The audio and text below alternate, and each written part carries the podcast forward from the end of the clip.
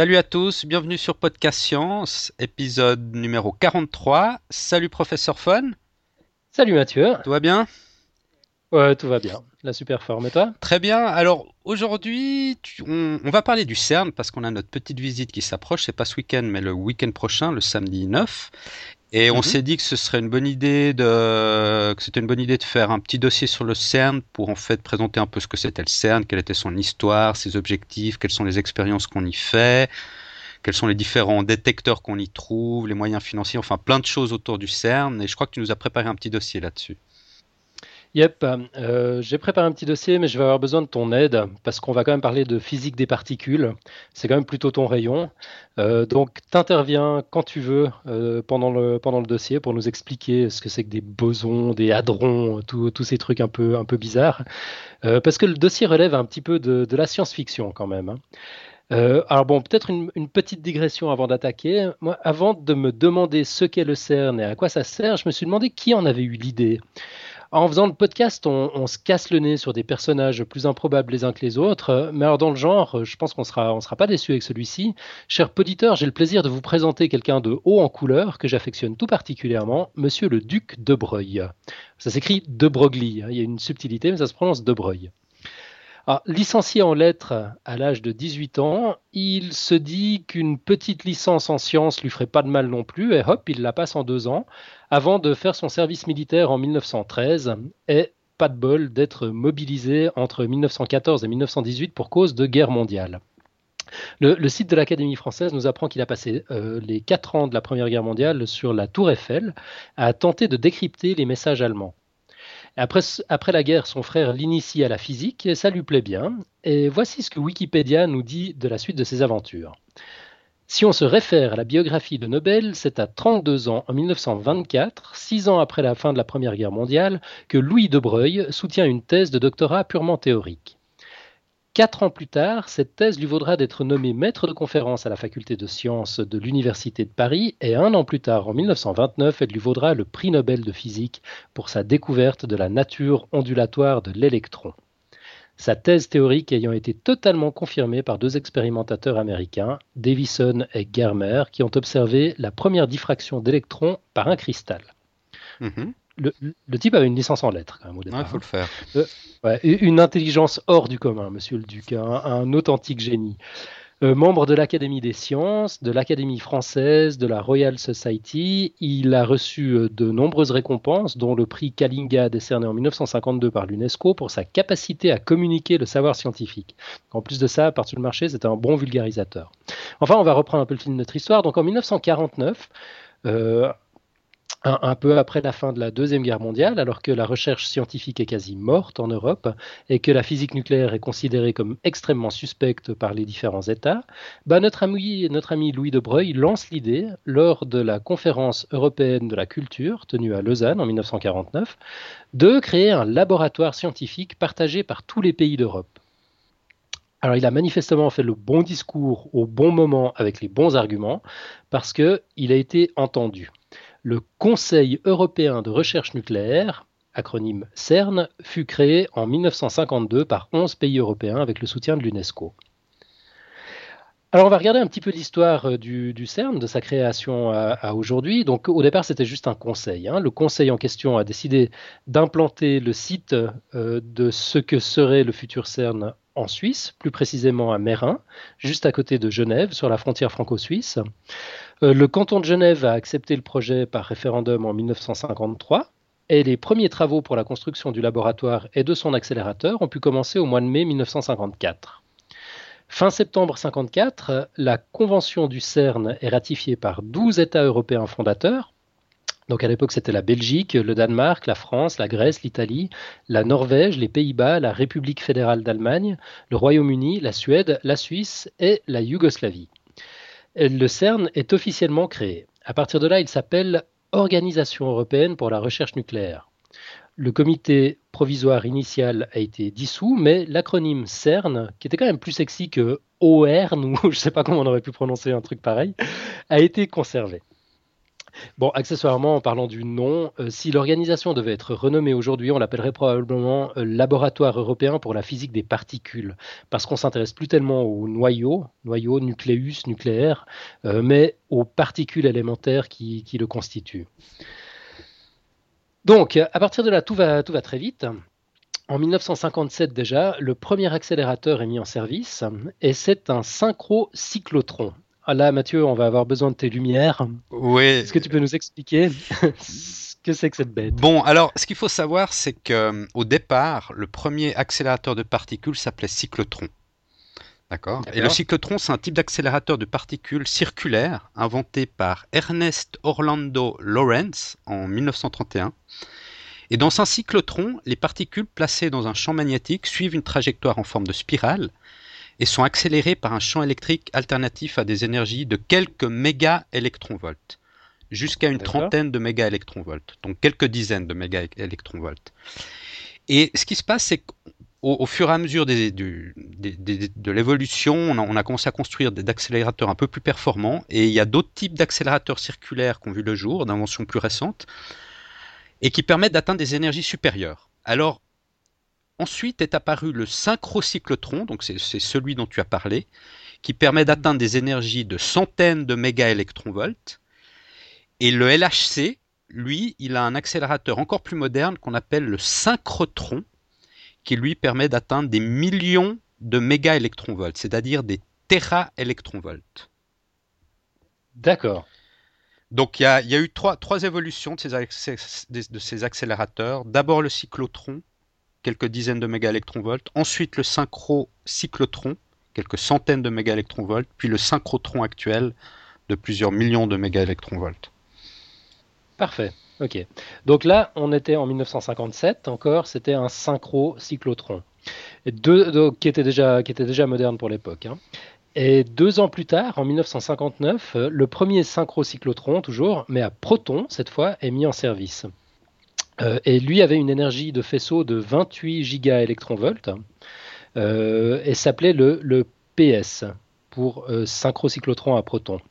Et le PS, à l'époque, est l'accélérateur le plus puissant au monde, pendant quelques mois seulement. Mais il a permis de réellement faire décoller le programme de physique de particules du CERN. Et depuis lors, la puissance initiale de ces faisceaux a été multipliée par 1000 et le PS, il faut savoir qu'il est toujours en service aujourd'hui. Euh, même s'il date de 1959. Mais bon, dans les années 60, la recherche en physique des particules n'était pas super efficace. C'est-à-dire, euh, si on se met en situation, les, chercheurs doivent examiner à l'œil nu des millions de photographies prises dans des chambres à bulles ou à étincelles. Oula, à l'œil nu des photographies de choc de particules, c'est pas mal. c'est de la folie. Alors, c'est Georges Charpak qui a révolutionné tout ça en 1968 en inventant une nouvelle méthode de détection qui s'appelle la chambre proportionnelle multifile, pour laquelle d'ailleurs il recevra le prix Nobel en 1992-1992, donc un, un sacré moment plus tard. À l'époque, cette technologie reliée à un ordinateur augmente le taux de comptage par 1000. C'est le moment où le, le CERN sort de l'ère manuelle et entre dans l'ère de l'électronique.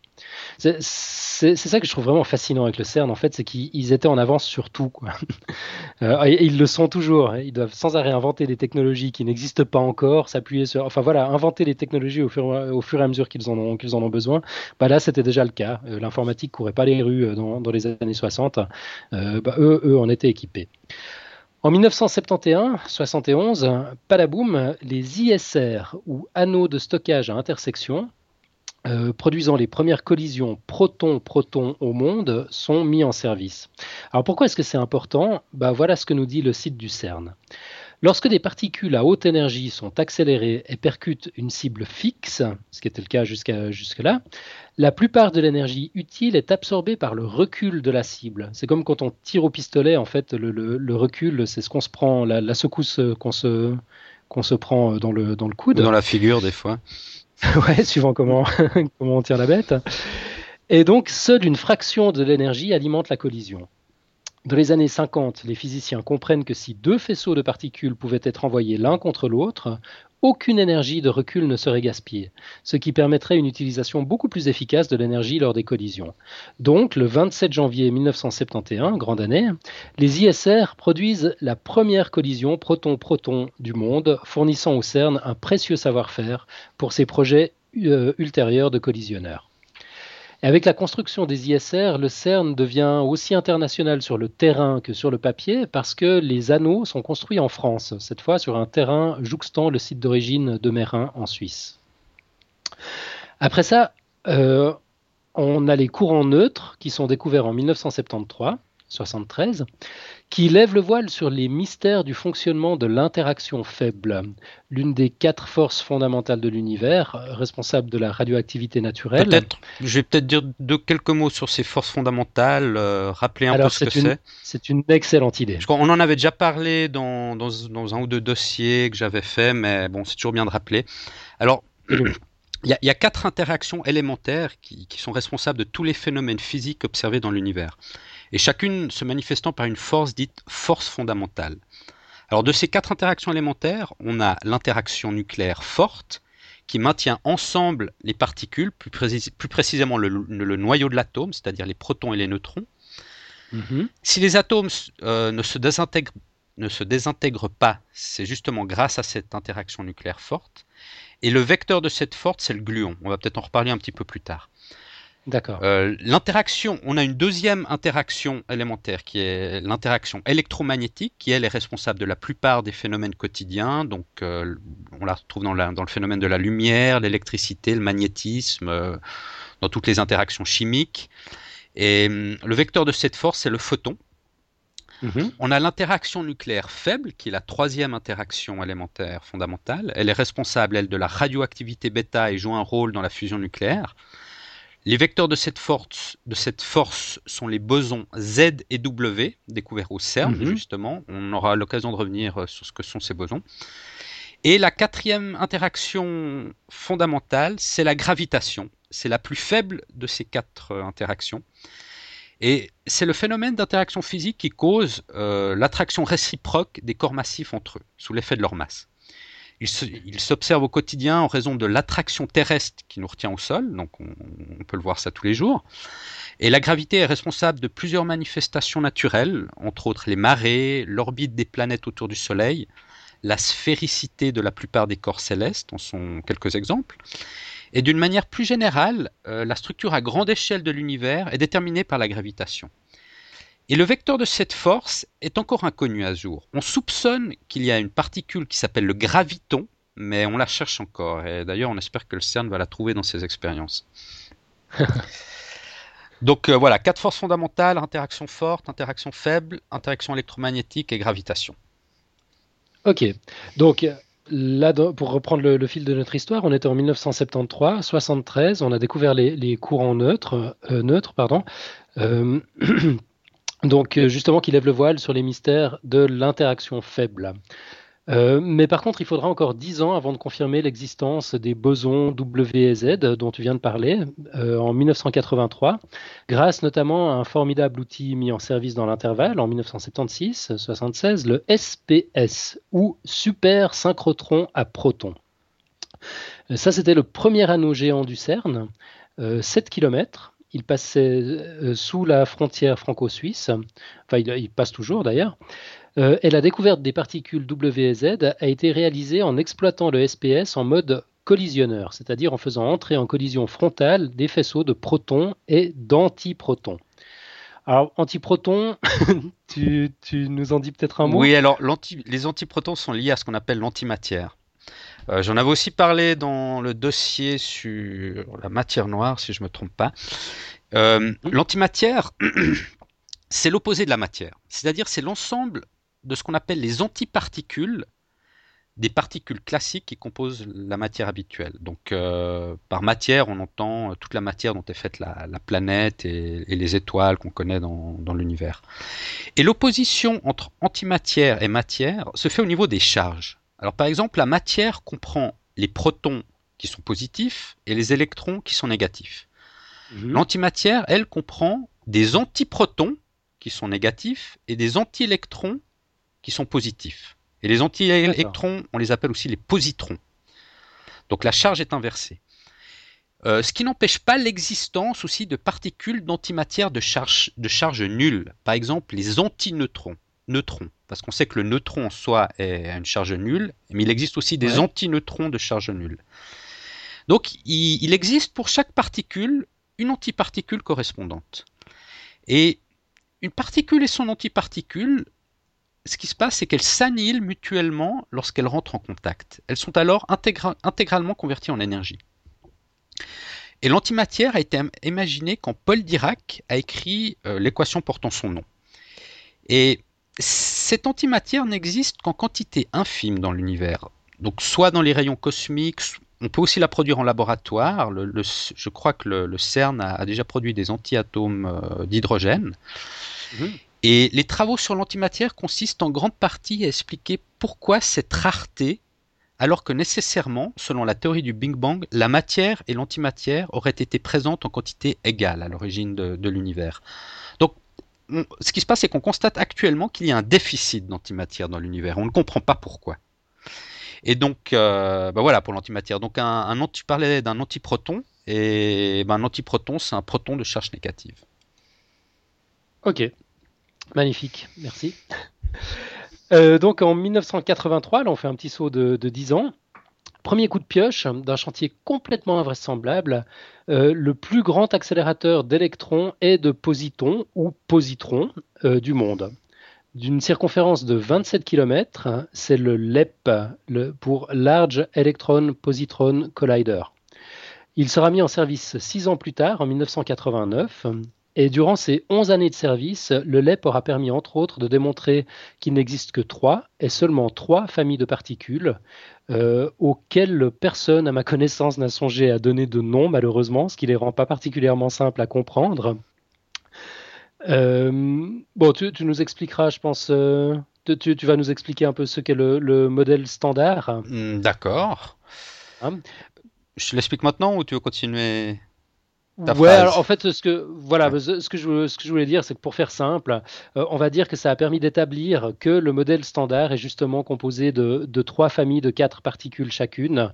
Euh, mais pour le détail, je crois que je te, je te laisse faire. Oui, alors je vais peut-être d'abord parler du, du, modèle standard et après je vais revenir sur ces différents types de particules. Alors, le modèle standard de la physique des particules, euh, qu'on a l'habitude d'abréger modèle standard, tout simplement, c'est la théorie actuelle qui permet d'expliquer tous les phénomènes observables à l'échelle des particules.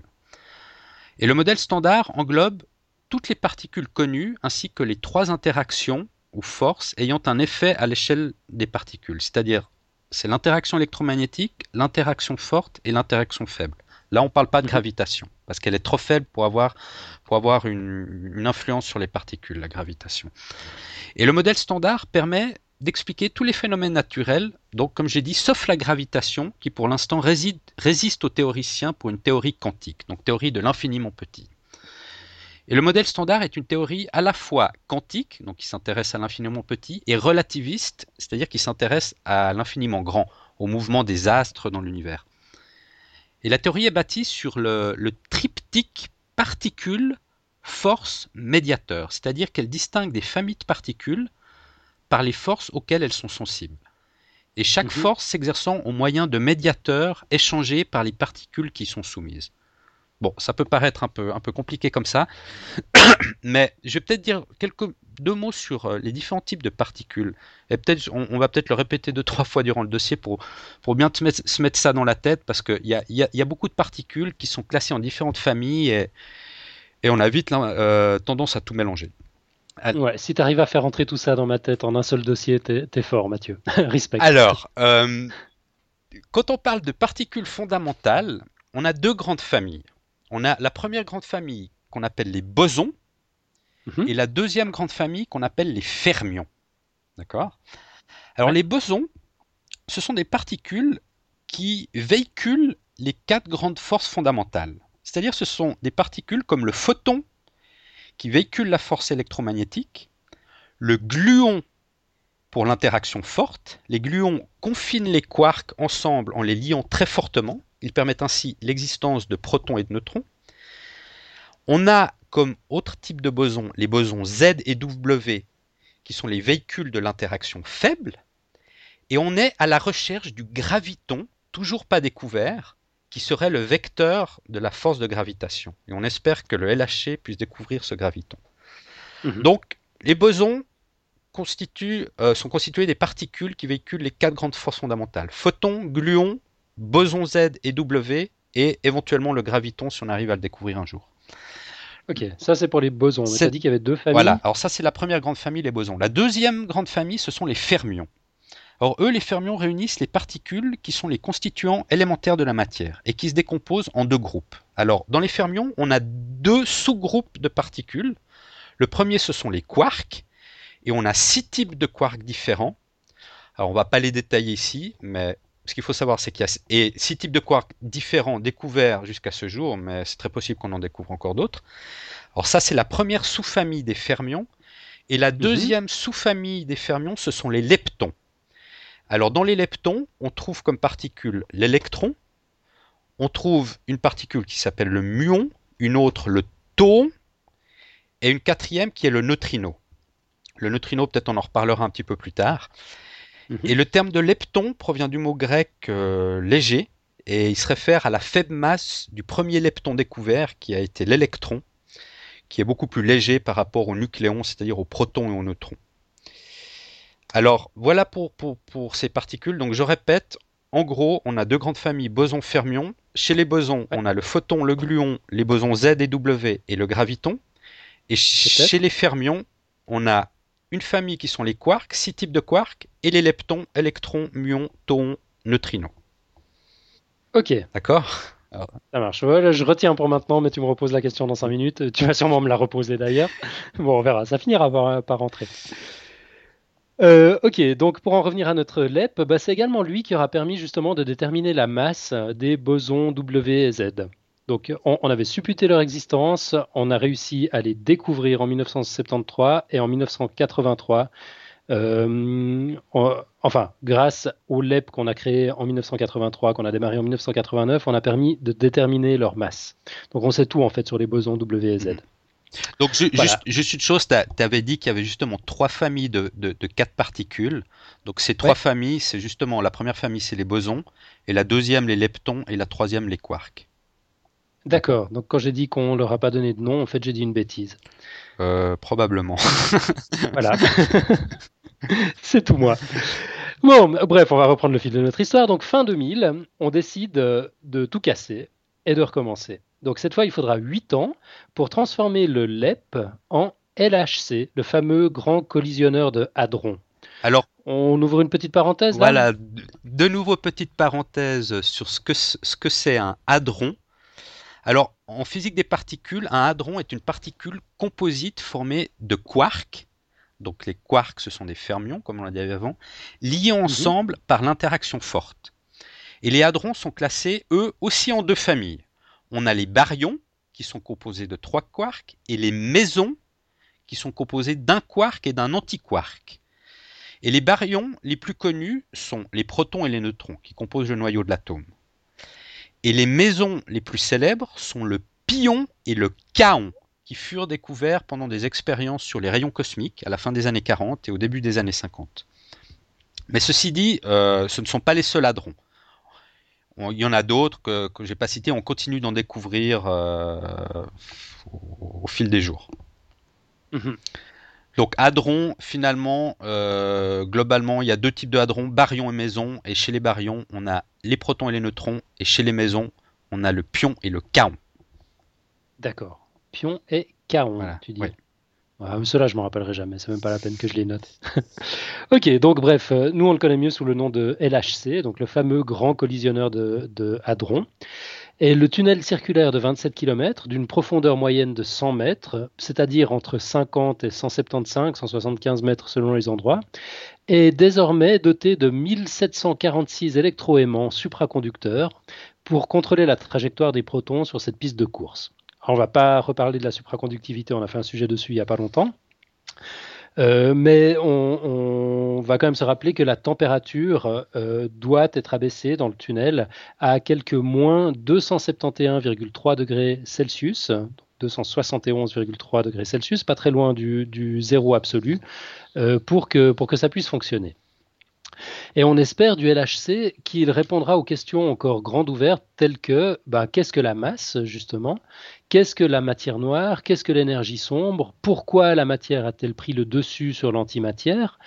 À quoi ressemblait l'univers au moment du Big Bang? Ou encore, euh, y a-t-il vraiment d'autres dimensions? En fait, c'est tous les sujets qui t'intéressent, Mathieu. Mmh. ouais, tout à fait. C'est pour ça qu'on va y aller aussi. Moi, moi, je me réjouis beaucoup. Mais j'ai peur de ne pas avoir toutes les réponses encore, parce que même les physiciens, justement, c'est les grandes questions qui se posent. Ah bah ouais, on cherche encore, on cherche. Hein. Donc, euh, en, ce moment, depuis un peu plus d'une année, les faisceaux sont propulsés à une puissance de 7 téraélectronvolts. Euh, donc, en anglais, c'est 7 trillions d'électronvolts, ce qui correspond à la puissance phénoménale de 7000 milliards d'électronvolts. Euh, pour info, le Tevatron à Chicago, qui était l'accélérateur le plus puissant au monde jusqu'à l'arrivée du LHC, ne plafonne quant à lui qu'à 2 téraélectronvolts. Et de nombreux physiciens ont postulé que 7 téraélectronvolts, je crois que je veux dire TeV, c'est comme ça qu'on dit TeV, TeV Je crois, oui. D'accord. Euh, donc, euh, on, postulait que, la valeur de 7 euh, TeV correspondrait au seuil à partir duquel on devrait pouvoir détecter les particules exotiques. D'autres estiment que ce seuil se situe plutôt autour de 14 TeV, rythme de croisière que le LHC devrait allègrement atteindre dès l'année prochaine.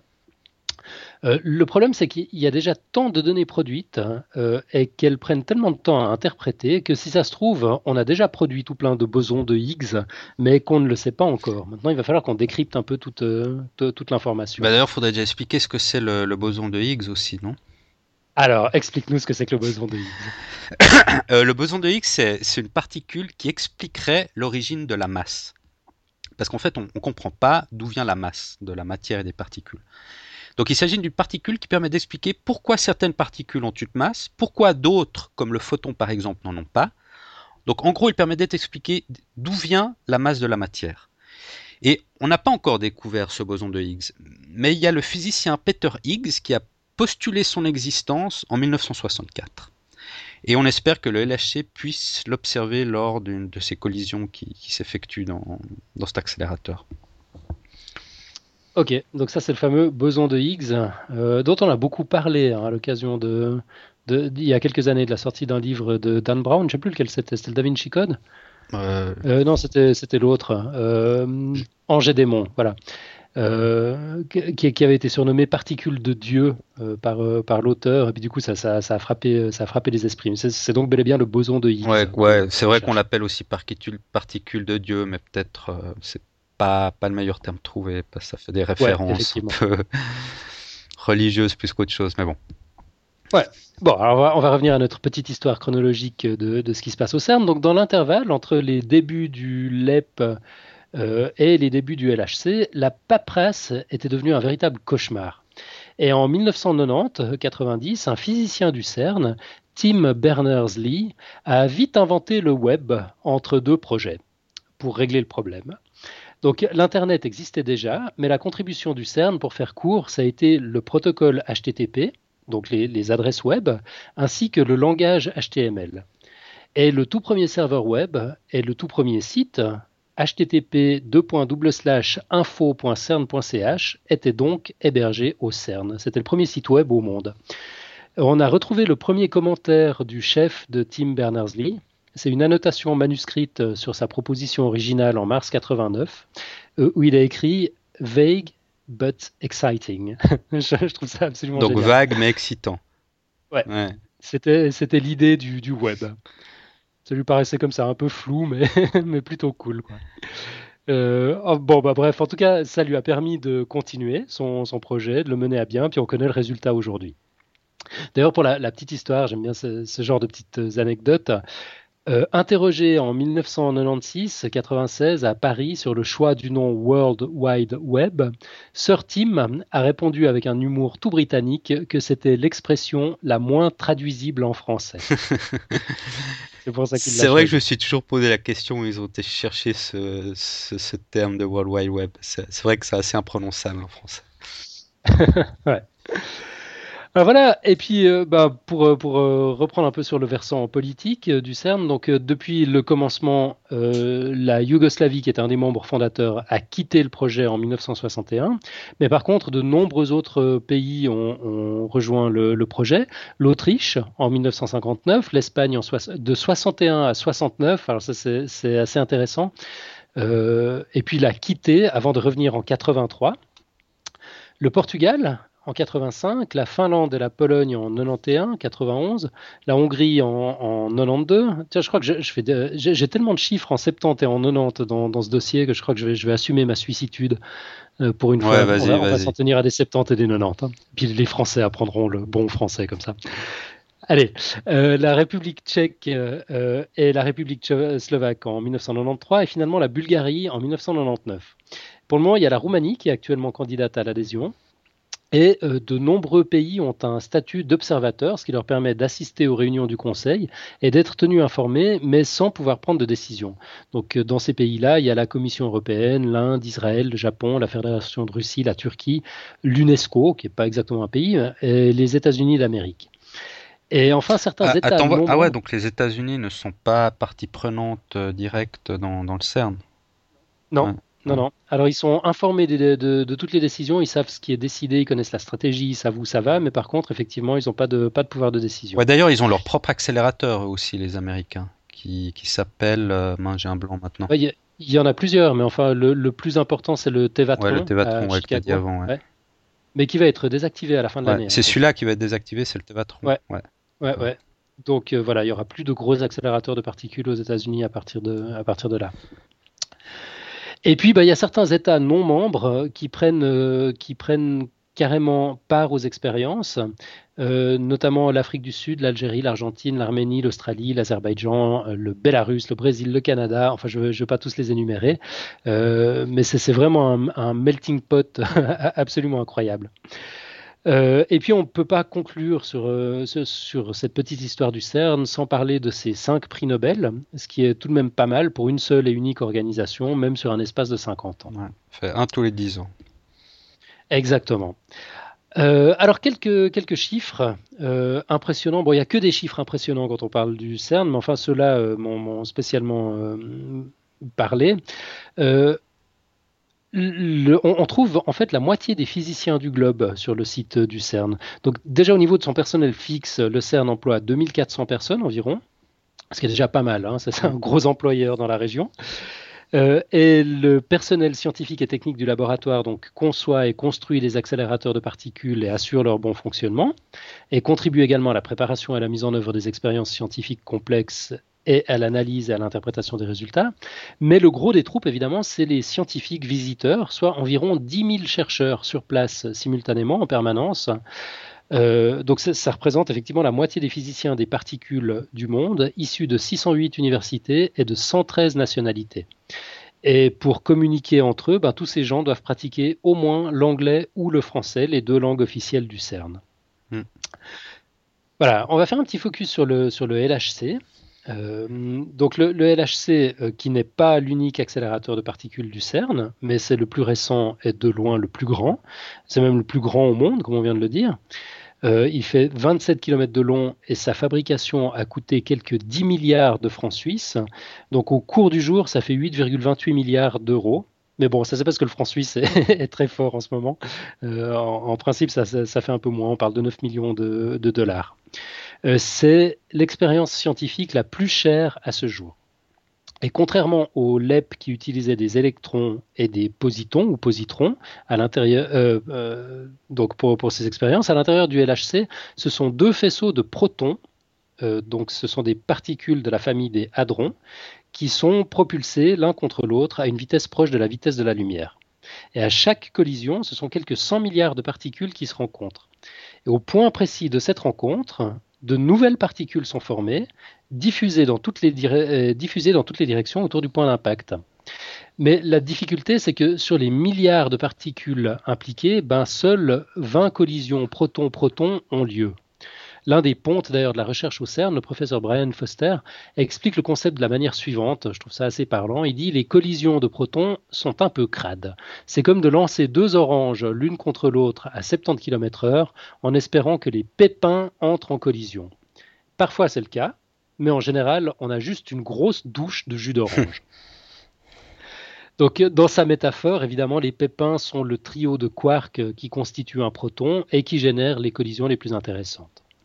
Et typiquement, seul un quark dans chaque proton va taper un autre quark dans le proton d'en face, et les quatre autres vont se manquer. Donc la métaphore de l'orange s'arrête là, évidemment, euh, car au sein du LHC, pour optimiser les chances de collision, les faisceaux se croisent environ, se, croisent environ 40 millions de fois par seconde on imagine le même truc avec des oranges, ça serait un peu calamiteux. et ces collisions ont lieu à quatre points précis, et c'est là qu'on a construit les détecteurs. Alors, on va parler un petit peu des, détecteurs.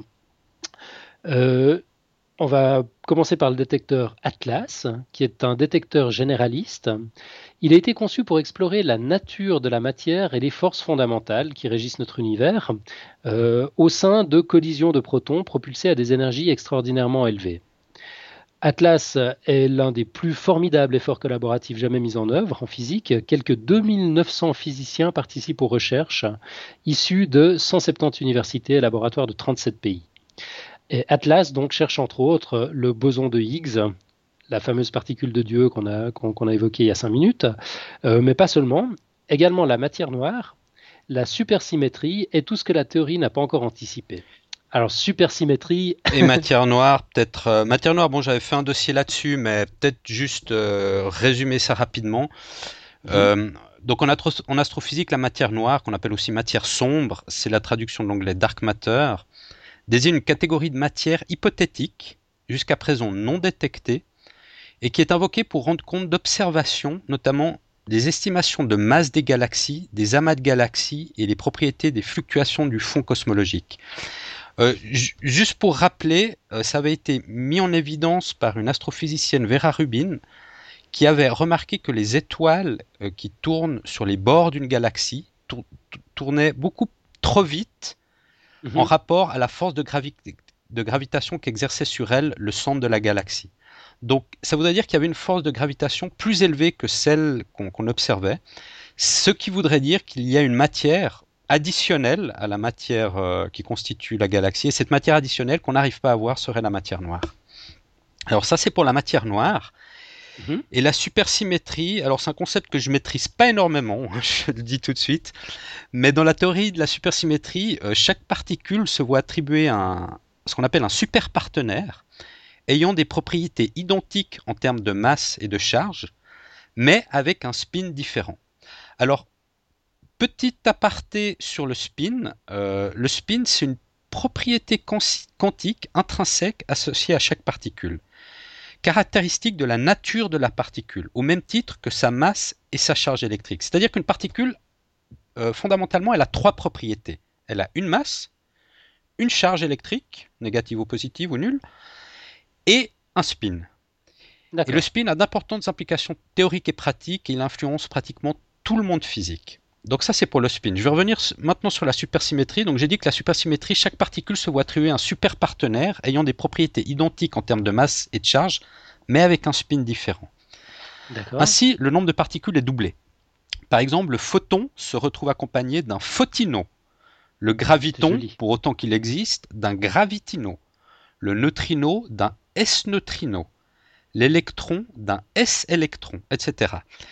Et la supersymétrie, faut pas la confondre avec l'antimatière. La supersymétrie, c'est une symétrie supplémentaire à la symétrie particule-antiparticule de l'antimatière. Il y a donc, en plus de la particule et de son antiparticule, le partenaire supersymétrique de la particule et le partenaire supersymétrique de l'antiparticule. Ça me fait penser au papou, papa, apou, papa. donc, euh, bah voilà pour la supersymétrie. D'accord. Ok, donc ça c'est ce qu'on cherche euh, au, niveau du détecteur Atlas. D'accord. Mais c'est pas le seul détecteur. Le, suivant, là je sens que tu vas m'interrompre rapidement, s'appelle le CMS pour Compact Muon Solénoïde ou en français solénoïde compact à muon. Je sens que ton intervention s'impose, Mathieu. Oui, alors un solénoïde, euh, pour ce que j'ai compris, c'est un dispositif constitué d'un fil électrique enroulé régulièrement en hélice de, façon à former une bobine. D'accord? Bobine. Ok, c'est une bobine. Et ce qu'on sait, c'est qu'une bobine, quand il y a un courant électrique qui passe dans une bobine, ça produit un champ magnétique dans le voisinage de la bobine. Et, dans ce cas, vu que c'est une bobine en, hélice, plus particulièrement à l'intérieur de l'hélice, on trouve un champ magnétique quasiment uniforme.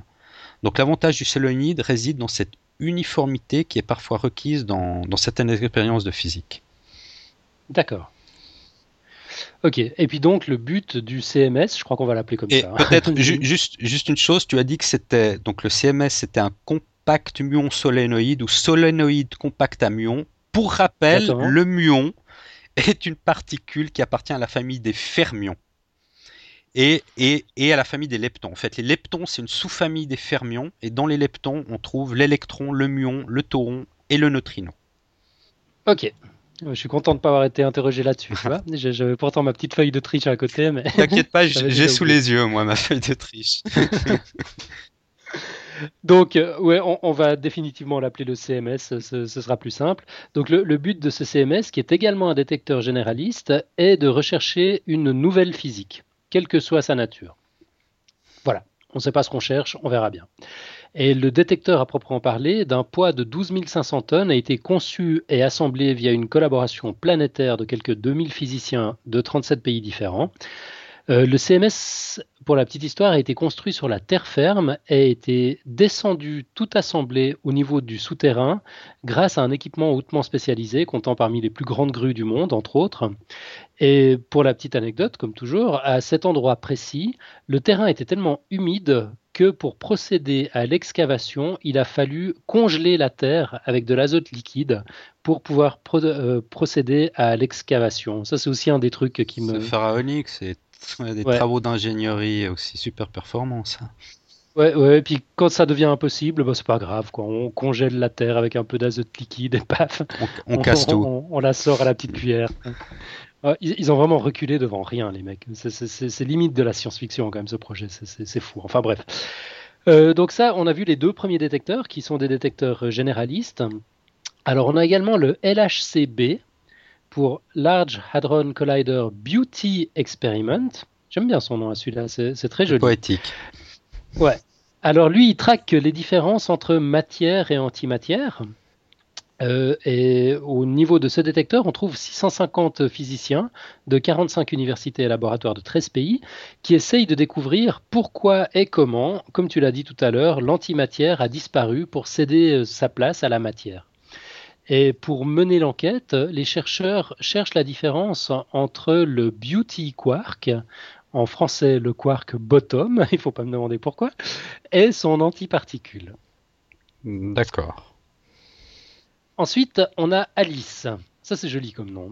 Donc, Alice pour A Large Ion Collider Experiment. Donc, donc Alice. Euh, oui. Donc, A Large Ion Collider Experiment donc euh, l'expérience, euh, comment traduire en français ça euh, De collision, collision de ions large, on va dire. Mais peut-être peut-être deux mots sur, sur les ions aussi. Mhm. donc un ion, c'est ce qu'on appelle une espèce chimique électriquement chargée. Donc en d'autres termes, un ion, c'est un atome ou une molécule dont le nombre total d'électrons n'est pas égal au nombre total de protons ce qui lui confère une charge électrique négative ou positive. Et on distingue trois types de ions. On a le premier type, ce sont les cations, qui sont des ions chargés positivement. Donc c'est principalement des, atomes qui ont perdu un ou plusieurs électrons. Mhm. On a les anions, qui sont des ions chargés négativement. Eux, c'est des atomes qui ont acquis en plus un ou plusieurs électrons. Mhm. Et alors, j'ai vu qu'il y avait un troisième type de ions dont j'avais jamais entendu parler, qu'on appelle les zwitterions. Ouais, c'est rigolo. Qui sont des ions possédant en même temps des charges positives et négatives. Alors là, je suis un peu pantois. je, ne sais pas trop ce que ça veut dire. C'est l'occasion de poser la question à, un des physiciens quand on fera la visite. Euh, ouais, voilà. Donc. Euh, alors ça, c'est noté. Donc les zwitterions. Ouais. qu'on trouve entre autres dans les acides aminés, je crois. Hein. Alors je ne sais pas.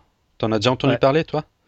Décidé, bah, juste en préparant le dossier, ah, mais c'était la première fois de ma vie aussi que, que j'en entendais parler. Et en fait, je pense que dans cette expérience du Large Ion Collider Experiment, on va plutôt tester des, ions qu'on appelle lourds. Et un ion lourd, c'est un atome ionisé qui est en général plus, plus lourd qu'un atome d'hélium. Donc un atome d'hélium, c'est un atome de, deux protons. Quand on parle d'un atome lourd, c'est un atome qui a beaucoup de protons.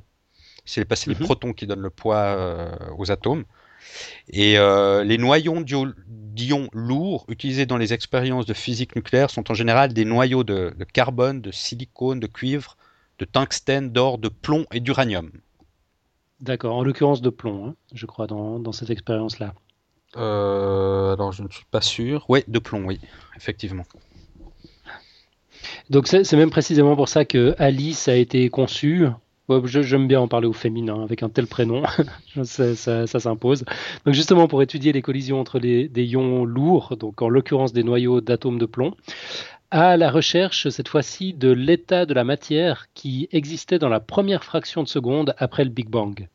Alors que l'univers était encore une espèce de soupe euh, très dense et très chaude qu'on appelait le plasma quark gluon, qui a fini par refroidir pour former la matière ordinaire. Tu vas sans doute nous dire un mot sur le plasma ah, quark gluon. Oui, alors bon, le plasma le plasma, oui, le plasma quark gluon, je vais pas m'aventurer. Mais le plasma, on tient au plasma. Ouais, le plasma, euh, généralement, on, appelle état plasma. Euh, l'état plasma, en fait, c'est tout comme l'état solide, l'état liquide ou l'état gazeux, c'est un, état de la matière. Et il n'est visible sur Terre à l'état naturel qu'à de très hautes températures, quand l'énergie est telle qu'elle réussit à arracher des électrons aux atomes. On observe alors une sorte de, soupe d'électrons extrêmement actifs dans laquelle baignent des noyaux d'atomes. Et le terme plasma, appelé aussi quatrième état de la matière, donc qui s'ajoute à l'état solide, liquide et gazeux, a été utilisé en physique pour la première fois par le, par le physicien américain Irving Langmuir en 1928 et ce terme vient de l'analogie avec le plasma sanguin auquel euh, ce phénomène s'apparentait visuellement. Mhm. Et le plasma, on, en avait parlé avec, euh, avec le physicien Ricci, je ne me rappelle plus de son prénom. Paolo, Ricci. Paolo Ricci, ouais, c'était podcast science numéro 14, si je veux euh, Le plasma a un rôle très important dans la fusion nucléaire qui, qui pourrait être la source d'énergie du futur. Mhm. Donc, euh, au niveau du détecteur ALICE, là, ce sont 1000 physiciens qui participent aux expériences, issus de 90 universités et laboratoires de 28 pays. Donc, ça, c'est pour les, quatre détecteurs principaux, mais il y en a encore deux. Euh, ils sont plus petits, c'est le LHCF et le Totem, qui travaillent respectivement sur les rayons cosmiques et la diffraction, mais leurs ambitions sont franchement modestes comparées aux quatre autres. Euh, alors j'ai beaucoup insisté sur le nombre de physiciens, d'universités concernées et de pays impliqués. Euh, bah, c'était avec une petite pensée pour notre ami euh, Louis de Breuil. J'ose pas imaginer à quel point il serait heureux s'il pouvait voir aujourd'hui que ce que son rêve est devenu. C'était une vision complètement improbable au sortir d'une abominable guerre qui a impliqué tous les États d'Europe. Et ce projet d'ouverture, de collaboration, alors que tout le monde se regardait en chien de faïence, aussi impossible qu'il ait pu sembler, bah, ce projet est, vraiment bel et bien une réalité aujourd'hui. Ouais, il a réussi à rassembler nombreux pays autour de lui. Ouais, Et puis c'était sans doute un génie à tout plein d'égards, mais enfin, à celui-là tout particulièrement, je trouve. Voilà, voilà. Alors un peu moins poétique, le financement euh, du CERN. Bah là, honnêtement, j'ai eu, du mal en préparant le dossier. Je trouve que c'est pas super transparent. Quoi. J'ai, pas trouvé beaucoup d'infos. Euh, je, suis même pas arrivé au bout de, de, mes ambitions. Euh, ce qu'on sait, c'est que ce sont les États participants qui financent le CERN. Mais évidemment, ma question était combien?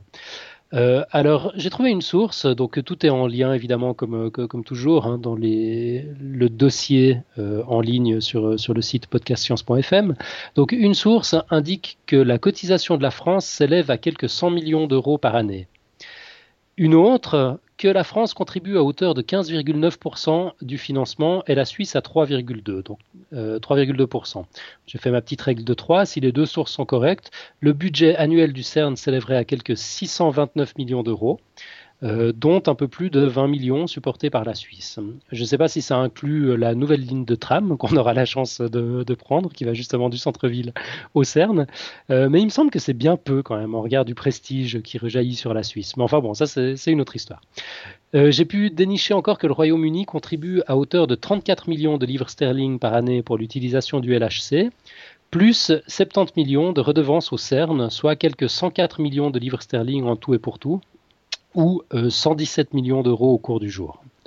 Donc ça, ça se tient à peu près entre, entre la France et la, mhm. Grande-Bretagne. Qui sont visiblement euh, les deux plus gros contributeurs.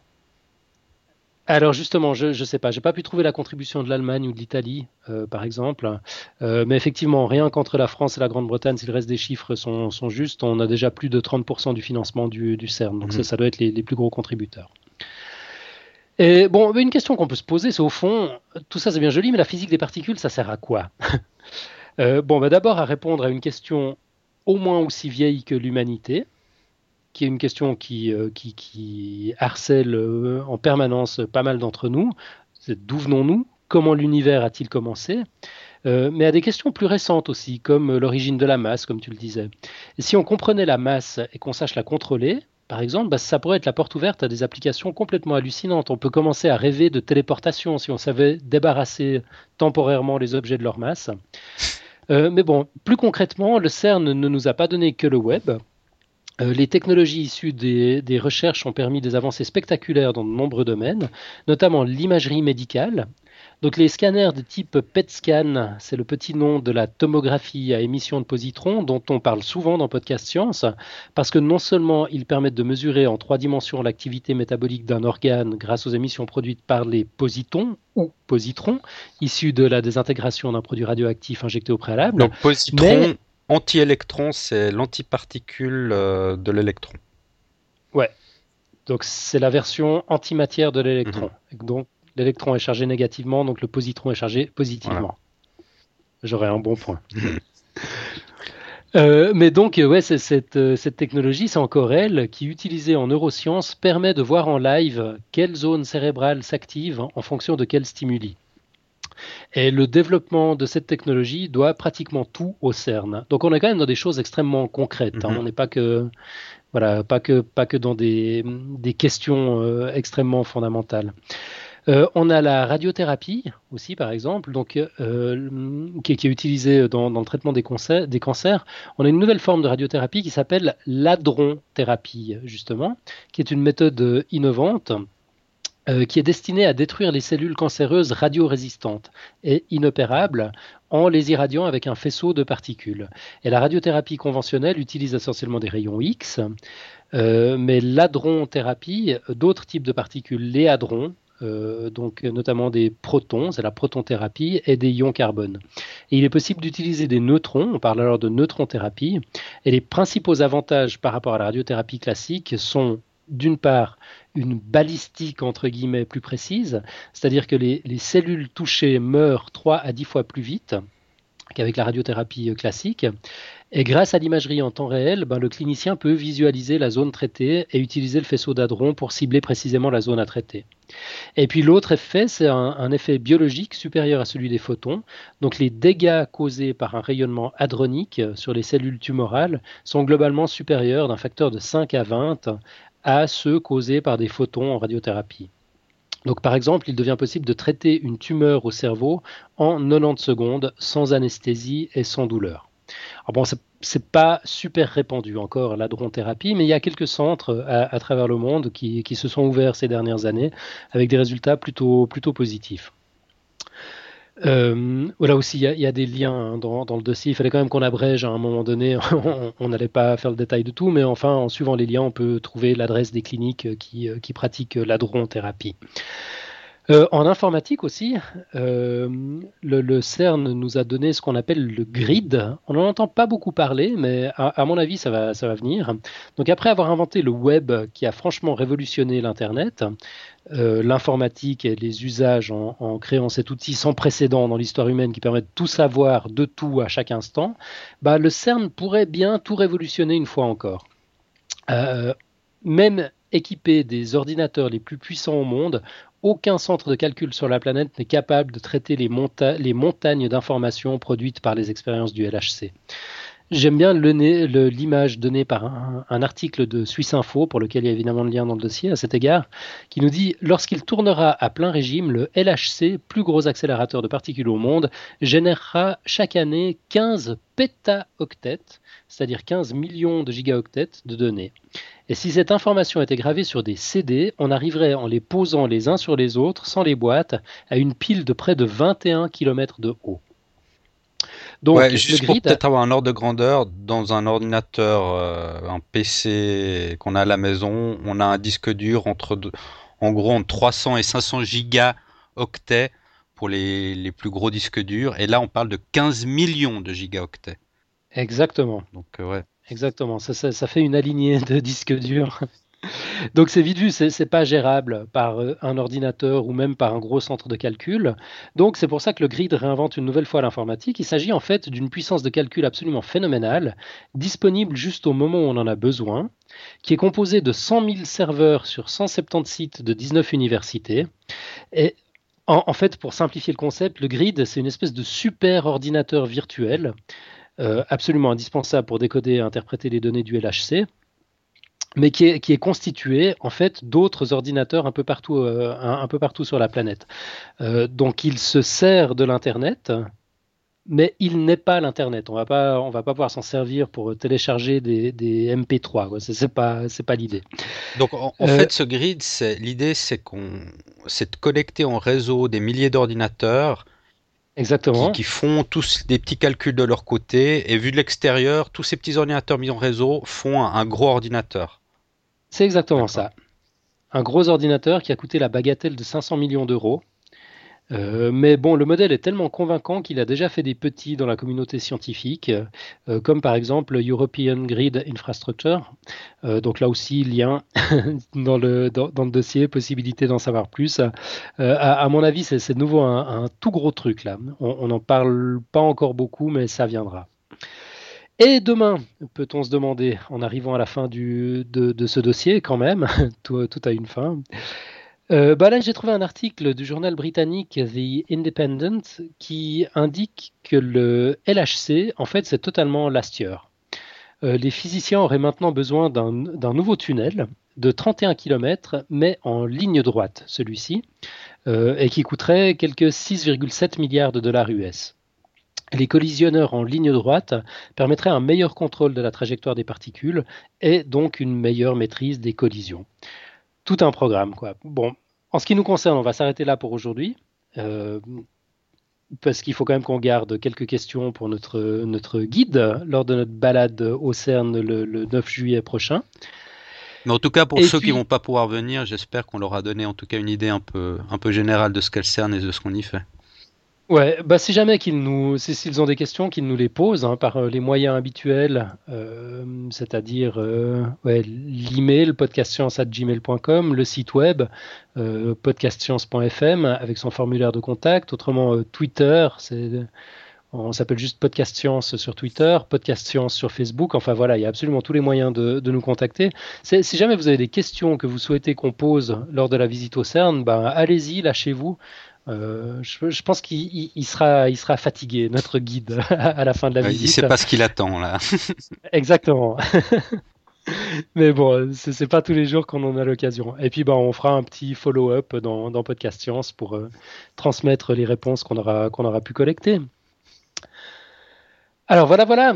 Euh, Bon, on va, peut-être parler, parce que c'est un peu la, der qui sonne, de l'organisation justement de cette, euh, visite au CERN le, 9 juillet, du, du, déroulement de la visite, ce qu'on va y faire, comment on va faire pour s'y retrouver, etc. Donc la visite aura lieu le samedi 9 juillet de 14h à 17h, ça dure 3 heures sur place. Euh, ce sera, euh, enfin le, programme est le suivant, il y aura d'abord une conférence d'introduction d'une trentaine de minutes, suivie d'un film d'une quinzaine de minutes, donc euh, ça, nous fait les 45 premières minutes, et puis ensuite on va visiter un des lieux d'expérience en surface, donc ce sera vraisemblablement l'un des quatre détecteurs, on ne sait pas encore lequel, donc on va pas pouvoir descendre dans le, dans le LHC à proprement parler parce qu'il est en fonction. Euh, donc voilà, on n'a rien à y faire. D'ailleurs, il fait un peu froid. à mon avis, c'est pas une bonne idée de, descendre. mais je pense qu'on va déjà pouvoir voir des choses absolument extraordinaires en visitant un, un des lieux d'expérience en surface. pour les infos pratiques, alors carte d'identité ou passeport obligatoire pendant la visite. Euh, parce que fatalement, on va passer la frontière sans même s'en rendre compte, mais les papiers sont obligatoires. Et puis au niveau euh, pratique, euh, les talons aiguilles ne sont pas du tout recommandés. suivant quel site on va visiter, ça peut être problématique. je vois pas très bien qui d'entre nous se baladerait en talons aiguilles, mais enfin voilà, comme ça c'est dit. Euh, maintenant sur euh, les points de rencontre à proprement parler. Alors là, ça va être un petit peu chaud parce que certains d'entre nous vont manger ensemble à la cantine à midi au CERN, d'autres vont venir euh, directement un peu avant 14 heures pour, pour la visite. Certains seront en transport en commun, d'autres en transport public. Alors on va, on va on, aura différents points de rencontre à différentes heures. D'abord, pour les gens qui viennent qui mangent à midi au CERN et qui viennent en transport public, bah, je vous donne rendez-vous à la gare de Genève, qui s'appelle Gare Cornavin, euh, dans la halle principale devant la boulangerie qui s'appelle Upper Crust. U de PER, crust comme une, euh, comme, comme, une croûte, C-R-U-S-T, à 11h pétante. Euh, alors si jamais, n'ayez crainte, tout ce que je suis en train de raconter maintenant euh, va être euh, publié sur le site. On va faire une, une, note spéciale pour ça. Par contre, je donne mon téléphone en cas de souci, mais lui, je ne vais, pas le, mettre sur le site. Alors notez bien, c'est le 079 467 73 53. Si jamais vous deviez louper le rendez-vous, euh, je le redis, en format international et à la française, ça peut aider suivant d'où vous venez. Donc c'est le plus 41 pour la Suisse, 79 467 7353. Euh, attention pour les transports en public euh, de Genève, ils sont pas gratuits, donc il faut prévoir 3 francs suisses pour l'aller, pour le tram, et 3 francs, 3 francs suisses pour le retour, ou 2,30 euh, euros. Euh, je crois que le, cours du change des automates des TPG est vachement avantageux en fait. Vous avez tout intérêt à payer en euros. Ah bon? Ça, ça, en vaut la peine. Ouais, ils ont un système un peu nul. ils peuvent pas le mettre à jour en temps réel. Et puis euh, le, l'euro, le, franc suisse est tellement monté en ce moment. Mais euh, alors je sais pas s'ils les ont changés, mais encore pas si longtemps que ça, il y a 2-3 ans, ils rendaient même pas la monnaie, les, les distributeurs de billets. Écoute, à ma, à ma connaissance, c'est toujours pas le cas. Alors maintenant, ils ont mis en place une espèce de système un peu merdique où euh, tu as le droit d'aller réclamer euh, la, différence. Donc, il ne te rend pas la monnaie, mais il te rend un ticket qui t'indique que les TPG te doivent 20 centimes. Et pour récupérer ces 20 centimes, tu dois aller faire la queue entre, entre 9h et 11h et entre 14h et 16h. C'est un peu paradoxal. Il y a, il y a l'accélérateur de particules le plus moderne du monde à, une demi-heure, et d'un autre côté, il y a, il y a, des distributeurs de billets qui ne rendent pas la monnaie. Je trouve ça hallucinant. Complètement hallucinant. Effectivement, je pense que si les, la circulation en ville de Genève et les transports publics avaient été ce qu'ils étaient à l'époque où on a décidé de l'implantation du lieu du CERN, on aurait probablement choisi de le construire ailleurs. Donc euh, voilà, soyez préparés. Si c'est un jour de canicule, vous saurez que même dans un, tram, c'est une, tram, une ligne de tram flambant neuve, il n'y a pas la clim, on va crever de chaud. essayez d'avoir la monnaie sur vous. Et il vaut mieux avoir la monnaie et en franc suisse, monnaie exotique s'il en est en plein milieu de, de l'Europe. Mais voilà. Alors par contre, pour ceux d'entre vous qui dormiront à l'hôtel, pensez bien à embarquer ce qui s'appelle la Geneva Transport Card, qui est fournie par l'hôtel et qui vaut comme carte journalière pour, l'ensemble du réseau des transports en commun de l'agglomération genevoise. Euh, voilà. Donc ça, c'est pour les gens qui mangent à midi au CERN et qui viennent avec les transports en commun. Maintenant, ceux qui viennent manger à midi au CERN mais qui viennent en voiture, alors rendez-vous directement à la réception du CERN. C'est ce qui s'appelle le bâtiment 33. Donc vous trouverez un lien sur le site pour, euh, pour, voir où ça se trouve. Rendez-vous à 11h50 précise on est en Suisse quand même, on aime bien la ponctualité. On, nous a dit midi, il faut qu'on y soit. Bah, peut-être que moi, j'irai directement au CERN, euh, justement pour ceux qui, qui, viennent en voiture et qui passent pas par la gare ou euh, par les transports publics. Comme ça, je serai, je serai là. Si toi, tu as un peu de retard pour une raison ou une autre, moi, j'accueillerai les gens directement au CERN à, à 11h50. Excellent, c'est parfait. D'accord. Et puis, donc, euh, l'adresse pour le GPS, c'est la route de Mérin 385 à 1217 Mérin. Euh, donc, c'est pas sur la, commune de Genève à proprement parler, c'est dans le village d'à côté qui s'appelle qui s'appelle Mérin. Donc, une fois encore, pas de souci, tout ça est sur le site. Et puis, euh, alors dans tous les cas, pour ceux qui mangent sur place à midi, prévoir entre 10 et 15 francs suisses pour le repas. Euh, le mail de confirmation nous disait 10 francs, mais euh, les FAQ du site web disent 15, alors soyez prudents. Bon, ça, ça doit être des prix de cantine, je pense, avec différents trucs à choix. J'imagine que le menu à 10 francs, ça va être le, plus simple de, chez Simple. il paraît que les euros sont acceptés, mais je ne sais pas à quel taux de change, mais par contre que la monnaie est rendue en francs suisses, ce qui peut être utile pour le tram du retour. Voilà, voilà. Euh, oui, alors petite euh, précision, peut-être qu'on certains se posent la question. La visite à proprement parler du CERN, quant à elle, elle est gratuite. On est en Suisse, tout ce qui est autour se paye évidemment, mais la, visite elle-même est, gratuite. Et pour les personnes qui ne participent pas au repas de midi, bah, rendez-vous euh, directement sur place, donc à la même adresse, bâtiment 33 du CERN. alors, arriver un petit peu en avance. Euh, à 14h, ça démarre, donc ce serait bien qu'on se retrouve tous euh, à 13h50. Euh, bah, là aussi, l'un d'entre nous sortira de table pour, pour vous accueillir à la réception, pas de souci.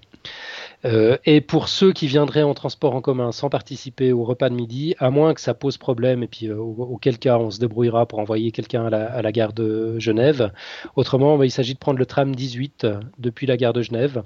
Euh, plus précisément l'arrêt qui s'appelle 22 cantons, qui se trouve euh, au carrefour de la rue de la Servette. Donc c'est un petit peu à l'ouest de, la gare euh, de Genève, mais c'est 100 mètres à pied. Le tout c'est de partir dans la bonne direction. Donc c'est à droite en sortant de la gare en fait. il faut compter 25 bonnes minutes pour, pour le trajet. voilà. Ensuite pour les afters. Alors s'il fait beau, on propose d'aller à la buvette des bains des Paquis euh, donc c'est un haut lieu de la culture alternative genevoise. Et bah, accessoirement ce sont les bains de Genève. Donc on peut s'y baigner dans le lac hein, pas, pas, dans une piscine. Alors prenez vos affaires de bain si vous souhaitez vous baigner. Euh, comptez 2 francs suisses pour, euh, pour l'entrée et puis, bah, s'il pleut, on ira ailleurs. Euh, on ne sait pas, on sait pas exactement où encore, mais ce sera toujours dans le coin. De toute façon, pas très loin de la gare et du bord du lac. Donc, pour ceux qui doivent s'organiser en fonction pour trouver un logement, euh, pas de souci. Et puis, si jamais on va au bain des Paquis, ça ferme à 9 h euh, on va sûrement se faire des after, after. Mais voilà, on pourra improviser quand même. Euh, donc voilà, euh, on va essayer de vous confirmer tout ça en fonction de votre cas de figure euh, individuellement par email ou Facebook ou Twitter. Si jamais pour une raison ou une autre vous voyez rien venir ou vous n'avez pas de nouvelles, ben, n'hésitez pas à tirer la sonnette d'alarme. Et puis si vous avez des questions dans l'intervalle, n'hésitez pas, vous, vous savez où nous trouver. Voilà, voilà. Parfait, ben, tout, tout un programme, non, dis donc. Ouais, ouais, ouais. Donc on mettra, comme, comme, comme tu l'as dit, on mettra tout ça sur une petite note indépendante sur le site euh, avec toutes ces informations que tu as dit. Donc pas de souci, euh, vous retrouverez tout ça sur le site. Exactement. Et puis bah, pour finir cet épisode en beauté, euh, il nous manque que le moment que tout le monde attend, le moment inénarrable, tant attendu, celui qui suit les roulements de tambour, le moment de ta quote. Ah mais aujourd'hui c'est pas une quote. Oh, tu casses mon effet. c'est une petite histoire qui va nous faire rêver. D'accord. Et c'est une petite histoire euh, qu'a dit Vera Rubin. Donc Vera Rubin, c'est justement l'astrophysicienne qui a mis en évidence euh, la matière noire, ou, plutôt mhm. euh, que les, les, étoiles tournaient un petit peu trop vite sur les bords des galaxies. Et alors j'ai tiré, elle a, dit, elle a dit, vous verrez une petite histoire jolie, et j'ai tiré ça d'un blog en espagnol, donc j'ai pas la source originale en anglais, donc j'ai traduit direct de, de l'espagnol. Ah, tu me demandes pas de traduire. c'est sympa. Je te remercie. Alors, j'ai intitulé, j'ai intitulé ça Il n'y a pas de raison d'imaginer que ça va s'arrêter. Et elle nous a dit, Vera Rubin, euh, que dans la première décennie du XXe siècle, on a découvert que l'univers était en expansion. Dans les années 20, que notre Soleil n'était pas le centre de la Voie lactée. Dans les années 30, qu'il existait des galaxies en dehors de la nôtre. Dans la décennie des années 40 et 50, on a appris à interpréter les ondes qui nous venaient de l'espace. Dans les années 60, on a découvert le rayonnement, du fond diffus cosmologique. Dans les années 70-70, la matière noire. Dans les années 80, on a vu qu'au centre de chaque galaxie était présent un trou noir. Dans les années 90, 90, est apparue l'énergie noire et l'expansion accélérée de l'univers. Et cette première décennie du XXIe siècle voit apparaître l'explosion des exoplanètes. Ça a été un grand siècle, et il n'y a pas de raison d'imaginer que ça va s'arrêter.